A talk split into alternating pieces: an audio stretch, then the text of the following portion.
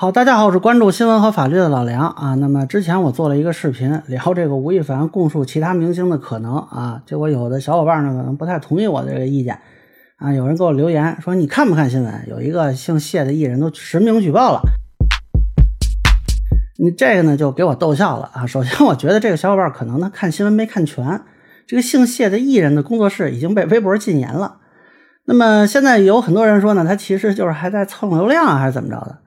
呃，本来我犯不着说这个事儿，但是我发现呢，很多人确实不知道什么叫举报。那么我正好也借着这个事儿聊一聊啊。如果将来说你确实想向司法机关举报了，你弄清楚什么叫举报。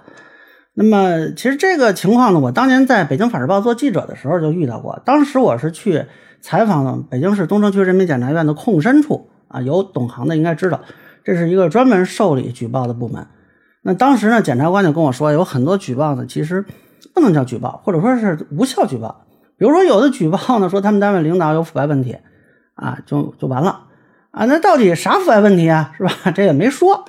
这种举报就属于无效的举报，因为你没法按照他说的去调查。那么有些人呢，对举报这个事儿就有误解啊，以为说只要自己抛出问题，那司法机关就能查出来啊。其实不是这样的，你不管是警察呀，还是检察院啊，那么调查都是要有线索跟证据的。呃，而且这个要说明呢，这个报案和举报它不一样。你说你报案的话，那比如说你自行车丢了，那你直接报警就行了，你不需要知道是谁什么时间偷走的。但是你举报张三偷自行车，那这涉及到具体人了，那么你就得有一些具体的这个信息可以提供啊，因为这个就等于是一种指证嘛。啊，一般来说呢，举报至少需要五个要素啊：人、行为、时间、地点和你怎么知道的。比如说你举报啊，说你亲眼看见张三昨天晚上在小区门口偷了一辆自行车，人张三行为偷自行车，时间昨天晚上，地点小区门口，你亲眼看的，这是啊，根据你的这个证词，司法机关就可以去立案调查了。那咱们看这个谢姓艺人的举报啊，人是有了，行为呢也有了，但是时间地点都没有啊，唯一能靠上的是这句和吴亦凡一起。那吴亦凡什么时间点做的案呢？啊，那么。至于说你怎么知道的呢？这个就更有意思了。这个小谢呢，您是看见了呢，还是你听，比如说吴亦凡告诉你的呢？还是你有什么其他渠道？呃，我上次也说了，这个吴亦凡在看守所里供没供出别人，我不知道。但是警方肯定不可能现在就透露出来。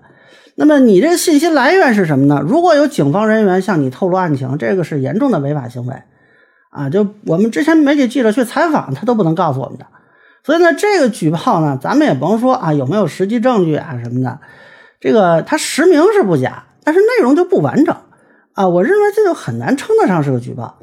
而且我很好奇，他是不是真的向警方报案了啊？咱们说都美竹之前的那个算得上是各种要素都齐全的举报啊，但是警方后来说他其实没报警 啊，是吴亦凡他妈报的警。那这个小谢是不是真的报警了？咱们就不知道了。